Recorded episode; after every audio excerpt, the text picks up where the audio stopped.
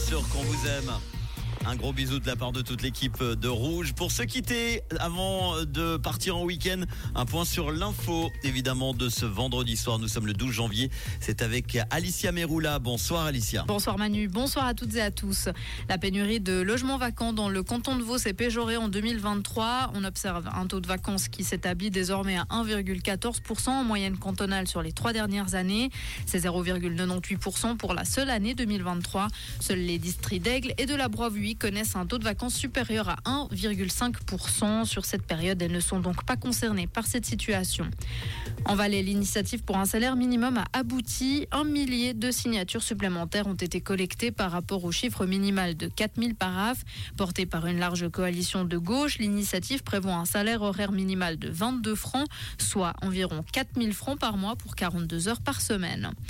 Les mesures de sécurité prises cette année par la police et l'armée en vue du Forum économique mondial de Davos sont plus importantes qu'en 2023. 5000 membres de l'armée suisse soutiennent la police. L'espace aérien est fermé depuis aujourd'hui. Les coûts supplémentaires sont estimés à 9 millions de francs. Au Proche-Orient, la guerre continue aussi sur le plan de la communication.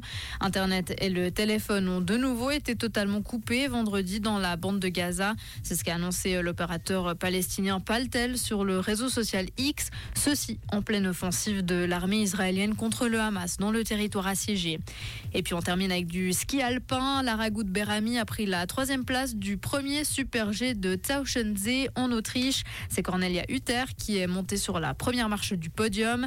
Chez les hommes, Marco Odermatt a pris la deuxième place du Super G de Wengen. Il n'a été battu que par le Français Cyprien Sarrazin.